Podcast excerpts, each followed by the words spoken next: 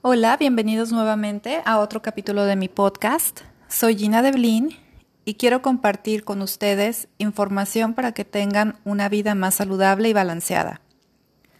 En nuestros episodios anteriores hemos estado hablando del impacto de nuestro estilo de vida y cómo actualmente las personas padecen más enfermedades. Casi siempre estas enfermedades son uh, crónico-degenerativas y vemos cómo cada vez hay más diabetes, más enfermedades autoinmunes y todo ese tipo de, de padecimientos que nos están afectando cada día más. Otras personitas muy afectadas son los niños. Inclusive, bueno, si ustedes si ponemos, si nos ponemos a reflexionar, nuestros niños pueden ser la primera generación que en lugar de tener una esperanza de vida aumentada, tenga una esperanza de vida reducida, o sea, que vivan menos. También se está desarrollando cada día, vemos más casos de diabetes infantil. Y pues todo esto realmente es responsabilidad de nosotros como adultos, ya que nosotros somos los que tomamos las decisiones de los alimentos que nuestros niños consumen. Entonces, creo que es muy importante tomar conciencia de que esto es un problema que, que, debemos de ponerle atención y ver de qué manera podemos contribuir para mejorar nuestra salud. Para esto hay que entender qué es lo que está sucediendo, por qué se da y qué podemos hacer para, para revertir esta situación. Yo creo que todo esto es un gran paso y un buen comienzo. También creo que siendo consumidores informados, cuestionar y conocer qué hay en las cosas que compramos y que consumimos. Es muy importante para saber nutrirnos y para realmente nutrirnos, ¿no? Em, porque a veces comemos y no, no, no, no tenemos conciencia de los ingredientes que hay en esa bolsa, por ejemplo, de papitas que comemos, ¿sí? Entonces, creo que es muy importante empezar a cuestionarnos y decir, a ver, bueno, estoy consumiendo esto, ¿qué me va a aportar o cómo me va a aportar a mi salud este producto que estoy consumiendo? Es algo muy importante y es algo de lo cual hay que empezar a hacer un poco más de conciencia. Entonces, dentro de este contexto, hoy les quiero compartir algunos aspectos que nos ha llevado a mermar nuestra salud.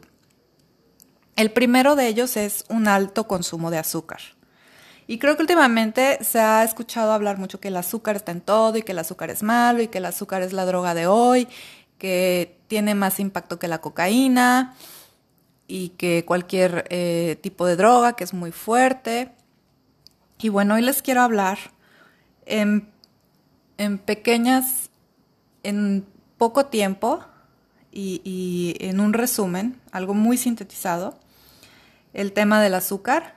Puede ser que en otro episodio podamos dedicarle un episodio completo a lo que es el azúcar en sí. Pero, bueno, pues el azúcar empezó su consumo o se destapó el consumo eh, a partir de los años 50, ya que se empezó a consumir más azúcar de lo que estábamos acostumbrados. Antes, bueno, antes de los años 50 sí se consumía azúcar, pero no en un excedente a como lo tenemos hoy. Hoy en día el azúcar está escondido en casi todos los ultraprocesados. Y la verdad es que nosotros pues no lo sabemos, porque en la etiquetita no dice azúcar como tal, tiene otro nombre o otros nombres. Entonces, pues sin saber, lo terminamos consumiendo en altas cantidades. Por mencionar algunos nombres de, del azúcar, está la fructosa, el jarabe de maíz, la sacarosa, maltosa, jarabe de agave, la miel. Y aquí, por ejemplo, no estoy satanizando a la miel, ¿sí? Ni al jarabe de agave. Está bien, creo que es una versión natural de azúcar. Creo que está bien. Lo que no, em, o en lo que sí estamos equivocados es que pensamos que por ser miel y que viene de un origen natural, se puede abusar de ella. Entonces, ah, bueno, es que como es miel, pues le puedo echar tres cucharadas. No, no, no, no, sigue siendo azúcar. Y el azúcar tiene eh, un impacto en, en, en, la sangre, en tu cuerpo, en todo esto, ¿no? Entonces, la cantidad de azúcar que estamos consumiendo es lo que impacta. Entonces, obviamente, si tienes las opciones, pues vete por la opción más natural. Pero en sí, pues no es em, recomendado eh, un consumo alto de azúcar, aún siendo de origen natural. Pero ahorita vamos a seguir viendo este, esto, esto del azúcar y vamos a ir comprendiendo mejor. Entonces, antes de que existieran todos estos ultraprocesados, obteníamos la fructosa de frutas y verduras. Si lo hiciéramos hoy, así, consumiríamos alrededor de 15 gramos al día. Antes se trataba de que los alimentos fueran más baratos. Fue así como se introdujeron estos otros tipos de azúcar para mantener el precio del azúcar más estable. Entonces, el jarabe de maíz alto en fructosa cuesta la mitad del azúcar. Y por eso, pues, si ustedes se dan cuenta, el jarabe de maíz alto en fructosa se encuentra en muchos productos. Es el reemplazo del azúcar. ¿Sí? Bueno, pues es más barato, y pues obviamente al ser más barato pues ya se, sustituye y se utiliza cada vez en más productos. También hay muchos edulcorantes que disparan la insulina. Nosotros podemos contabilizar el azúcar que ingerimos cuando preparamos nuestros alimentos, sí, que una cucharadita, que cuando hacemos galletas, bueno, que lleva dos, eh, media taza de azúcar, ¿sí? sí nos damos cuenta del azúcar que consumimos. Entonces, eh, pues es mejor cuando nosotros preparamos nuestros alimentos. En los productos procesados que consumimos, como el pan, el azúcar, la mayonesa, pues no nos damos cuenta cuánto lleva de azúcar. Si una cucharadita, si dos cucharaditas, y si se ponen a, a, ver, supongamos que hoy en la mañana el niño se desayunó su cereal. Entonces no sabemos, no tenemos en la mente cuánta cantidad de azúcar hay en la porción de cereal que se está comiendo.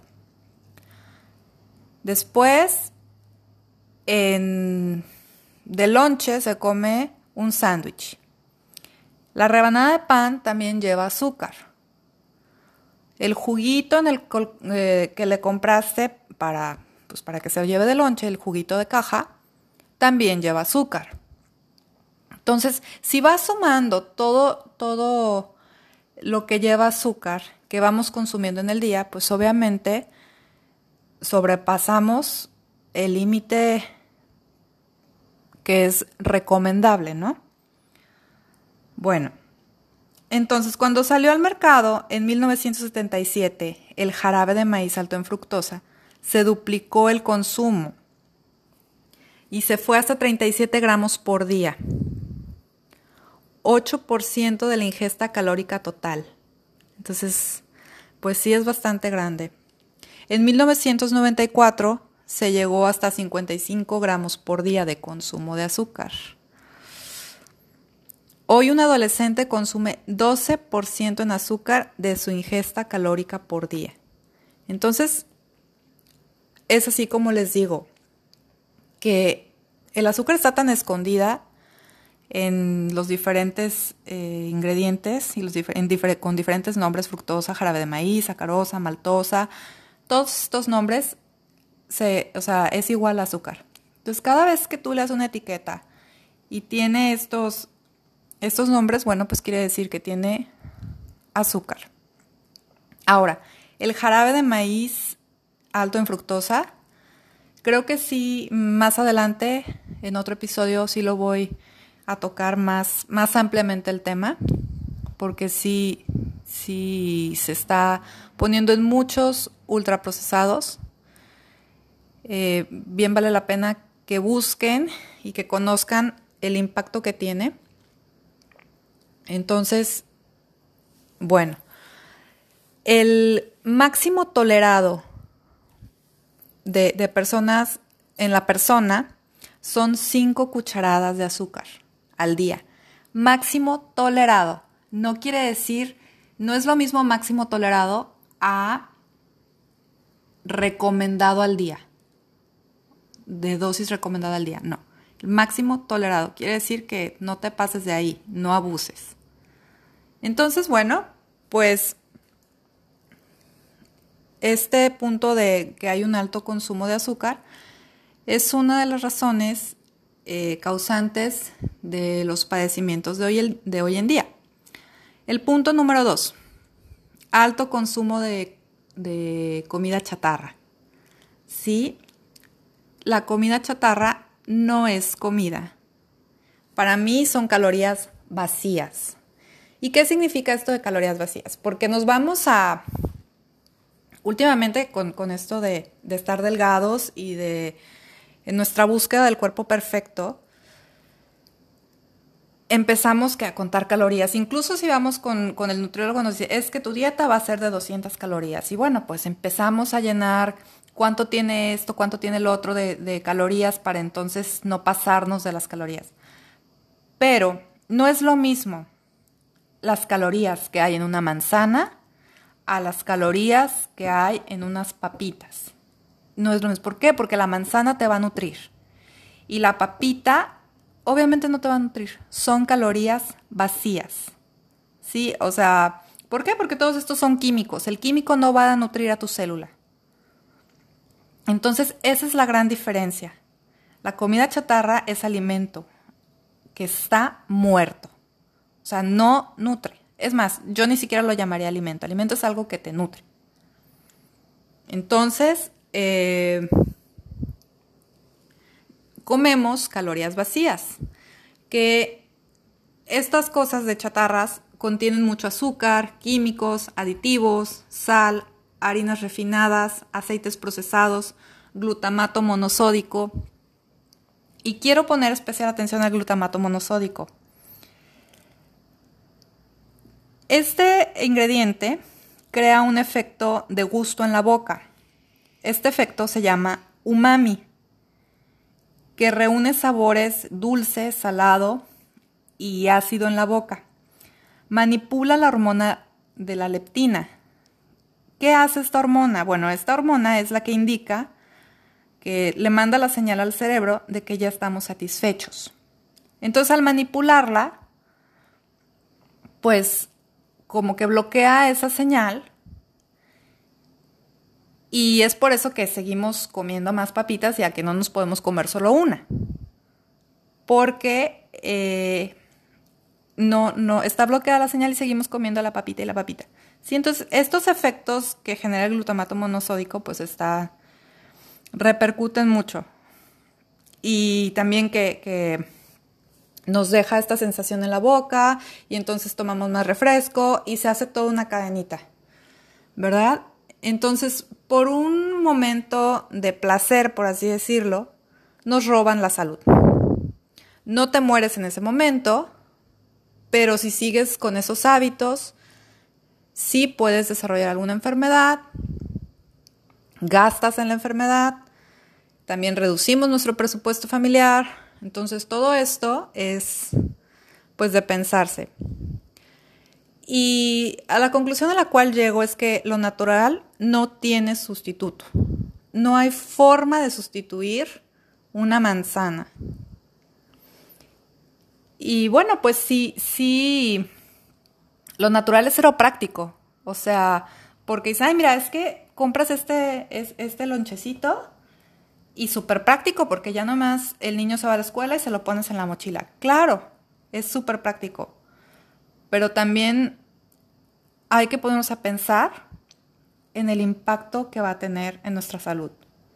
En la naturaleza no existe la practicidad. Yo creo que lo más práctico en la naturaleza es, em, para, para, en cuanto a alimentación en nosotros, es que tú compres tu fruta y que la dejes picada y entonces ya dejes preparado el tu topercito para llevártelo al día siguiente, como lonche o como snack o como sea. Creo que eso es lo más práctico. Y a lo mejor, bueno, requiere de más tiempo, pero ponte a pensar en cómo estás alimentando y el impacto que va a tener ese alimento en tu salud. Y bueno, eh, pues sí, o sea, no es, una noticia muy agradable esto de la practicidad. Pero cuando te pones a pensar eh, los beneficios que vas a tener, que te vas a enfermar menos, tu sistema inmunológico va a estar más fuerte, pues yo creo que sí tiene cierto sentido. El tercer punto es el alto consumo de proteína animal industrializada. Estamos abusando del consumo de la proteína animal. Yo creo que no sé en qué momento llegamos a decir vamos a comer carne todos los días. ¿Sí? La calidad de la proteína hoy no es la misma que era antes. No es la misma. Yo recuerdo que, y todavía hasta cuando estaba chica, creo que te mataban el pollo en el mercado. Hoy ya no lo hacen así. Todos los animalitos tienen muchas hormonas, alergias, químicos, mala alimentación y todo eso no lo estamos comiendo.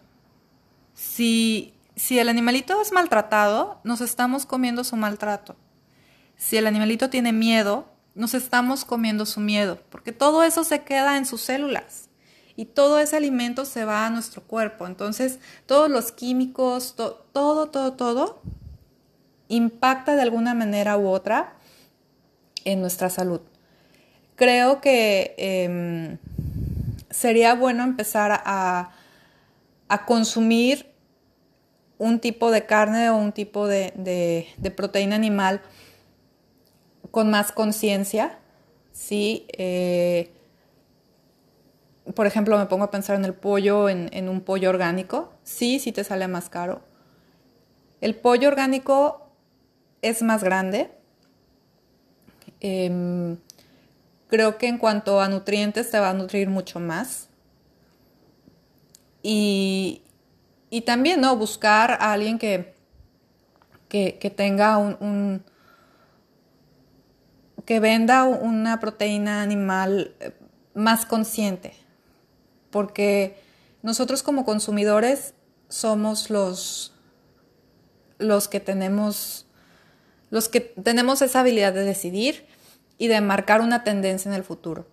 Si empezamos a consumir más orgánico, bueno, pues entonces va a haber más demanda de orgánico y van a empezar a, crearse más mm, pequeños o más industria que cuide más este tipo de, procesos, ¿no? El, tanto el cuidado del animal desde, pues todo el desarrollo de su vida.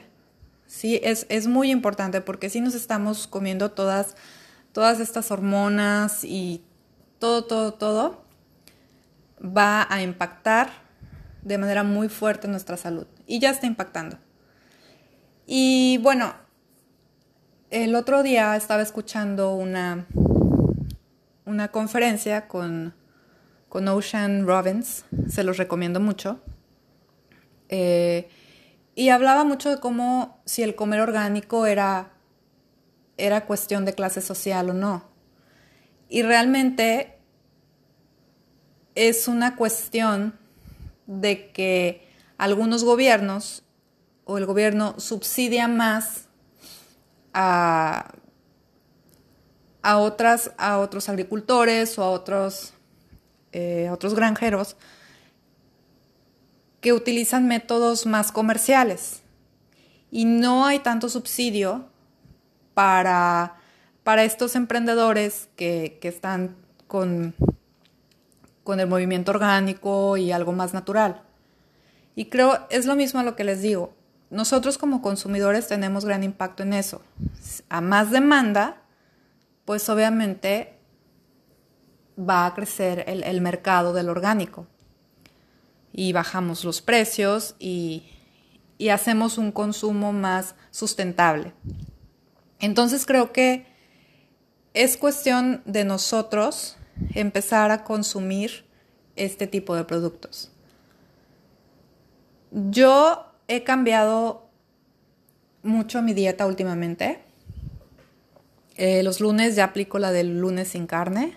Me encanta porque a veces el fin de semana, eh, que es cuando estamos con la, con la familia, pues que la carnita asada, todo esto. Y el lunes empiezo con, con mi lunes sin carne. Y bueno, un día así como pollo, otro día pescado, pero sí la verdad se ha reducido mucho mi consumo de proteína animal. Y no me siento no me siento mal porque creo que, que cuando te nutres bien de verduras y cuando consumes tu porción de proteína animal y todo esto, pues encuentras un cierto balance. Entonces, em, no te digo que tú lo hagas, cada quien tiene, tiene su ritmo y, va aprendiendo poco a poco. Cada persona es diferente, cada persona tenemos diferentes necesidades porque somos, tenemos diferente eh, sexo, diferente estatura, diferente complexión, incluso los años. No es lo mismo una persona de 30 años que una de 20, que una de 10. Eh, también diferente tipo de sangre y todo eso son, influye, ¿no? Entonces cada quien va buscando su manera de, de encontrar su balance. Pero bueno, entonces eh, sí los invito a que reflexionen un poco más en el consumo de proteína animal industrializada. Ahora, el cuarto punto son los, alimentos ultraprocesados. Y bueno, em, si vamos al supermercado, el 80% del supermercado contiene jarabe de maíz de alta fructosa. Y este, bueno, es un indicador de que el producto es ultraprocesado. Un producto ultraprocesado es el que en su proceso de transformación pierden los nutrientes que tiene y se tiene que adicionar con otras cosas para poder decir que tiene algo que nutre. Como anteriormente les expliqué, por ejemplo, los cereales que están adicionados con zinc o adicionado en calcio. Es porque como no tiene suficiente nutriente, lo adicionan para que tenga los nutrientes necesarios para poder salir al mercado. ¿Sí? Entonces es de suma importancia ser consciente de todo esto. Y como bueno, ya lo mencionaba anteriormente, las calorías son una referencia, pero no son la parte importante y no determina el impacto en nuestro organismo y la salud. Entonces, también piensen en esto. Em, por ejemplo, los productos light o sin calorías les quitan esa parte que tiene grasa y la sustituyen. Pero ¿con qué la están sustituyendo? Con químicos, con otras cosas que no son, que no son naturales. Entonces es por eso que yo como consumidora prefiero consumir un producto normal a un producto light. ¿Sí? Si es light, pon atención. Ok, es light, ¿por qué? ¿Qué le están quitando? ¿Y cómo están sustituyendo ese producto, en eh, porque, por ejemplo, para la consistencia, para, no sé, se me ocurre, no se me ocurre mucho, pero, Pero sí, o sea, le están quitando esa, ese ingrediente que hace que engordemos, por así decirlo. Pero ese producto, por ejemplo, a lo mejor le da consistencia a la, al queso o al yogur o, al producto que, que tú estés comprando. Y entonces se tiene que reemplazar porque la consistencia tiene que quedar igual. Entonces, ¿qué le están agregando? Eh, obviamente este, este producto que le agregan es un químico. Y todos estos químicos, como el glutamato monosódico del cual hablábamos antes, tienen esta, este impacto en la hormona de la leptina que se activa y pues bloquea el, eh, la señal que le manda al cerebro de que ya, ya, es, ya es suficiente, de que ya no tenemos hambre. También todos estos químicos interfieren con la flora intestinal, reduciendo las bacterias a casi un 50%. Entonces realmente sí tienen un impacto todos estos químicos en nuestro cuerpo. Entonces el cuerpo no se está nutriendo con los productos procesados de hoy. Y es por eso también que la gente está hambrienta. Por ejemplo, yo veo cuando están en dieta o así, es que tengo hambre. O sin estar a dieta, ¿eh? O sea, hay gente que, hay personas que se, que viven en este, en este mundo de lo light por ser más saludables y que o sea, y que no se llenan. Entonces, hay otro, al cabo es light. Entonces, no, no, yo creo que es mejor comprar, consumir el producto normal sin abusar. Entonces, tienen hambre y siguen teniendo antojos. Y más porque todos estos ingredientes disparan ese antojo. ¿Por qué lo disparan? Pues por lo que ya les había dicho de la leptina, que se bloquea la señal, y también el, glutamato que, que hace, crea una cierta adicción, entonces es un círculo vicioso. Y creo que dentro de todo esto, dentro de todos estos cuatro puntos y dentro de todas estas reflexiones que, estamos haciendo en, en este capítulo, es muy importante acompañar y no juzgar. Cada quien está en su proceso, cada quien, o sea, si te llegó esta información, toma lo que a ti te haya marcado y toma lo bueno. Si no te marcó, pues no lo tomes, ¿verdad? Pero sí creo que es importante aplicarlo para ti, no decir, ay, es que mi amiga, uy, no, entonces mi amiga está súper mal. No, es muy importante acompañar y no juzgar. Esto es individual. Si tú lo quieres aplicar a tu familia, qué bueno pero cada quien es diferente. Entonces, sí, es por eso que, todo esto es, para mí tiene mucha importancia y es eh, de suma importancia que, lo captemos con esta esencia, ¿no? Es un proceso para ti. Si la otra persona consume productos light o mucha carne, cada quien tiene su estilo de vida, ¿sí? Porque luego empezamos siendo así como, empezamos a, sentirnos saberlo todo y empezamos a, decir, ay, no, tú consumes, está súper mal, ¿eh? O sea, no, respetemos a cada persona y que cada persona vaya siguiendo su proceso. A lo mejor todavía no es su tiempo de, de, empezar con este, con este estilo de vida. Si a, si a ti te gustó y te hizo sentido, bueno, pues tú aplícalo. Y a lo mejor con tu ejemplo vas a empezar a marcar a más personas vas a empezar a predicar con tu ejemplo, pero si no empecemos a decir, ay, ir a, una, a una fiesta, por ejemplo, estás comiendo papas, uy, no, súper mal. no, y tampoco está mal comer papas el día de la piñata. Probarlas no está mal. Yo creo que es más malo si no, si, si no la pruebas. Entonces, dentro de todo esto, nuestra salud creo que no es culpa de la industria alimentaria, o de cómo nos educaron a comer o, o cómo nuestros padres nos alimentaron. O sea, porque decimos, ay, no, pues es que mi mamá tiene la culpa porque mi mamá me ponía todos los días el jugo y las papitas. No, bueno, eso ya, ya pasó, ya, ya lo consumiste.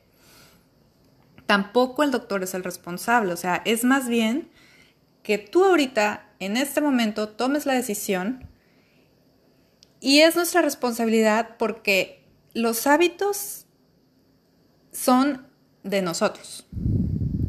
Mm, tu mamá no va a venir a levantarte y hacerte la comida, y, no. O sea, ahorita eres tú. Entonces, tomar agua es tu decisión. Elegir entre la manzana y la bolsa de papitas es tu decisión. Tomar alcohol es tu decisión. Entonces creo que es muy importante cada decisión y la información que recibimos. Hay que cambiar de mentalidad y hay que cambiar de, de concepto. tu salud es primero. Entonces, ¿qué estás haciendo para tener una salud en los años por venir? Bueno, pues hoy los dejo con este, con este, con esta información, con este capítulo. Espero les haya gustado. Eh, me pueden seguir en Facebook como Gina Devlin, guion bajo Health Coach. Y en Instagram estoy como arroba jinx, guion bajo lifestyle. Y ahí también subo recetas y muchos tips de salud. Y bueno, los espero en mi próximo episodio y espero que este episodio les sirva mucho y lo apliquen. Entonces nos vemos en el próximo episodio. Muchas gracias.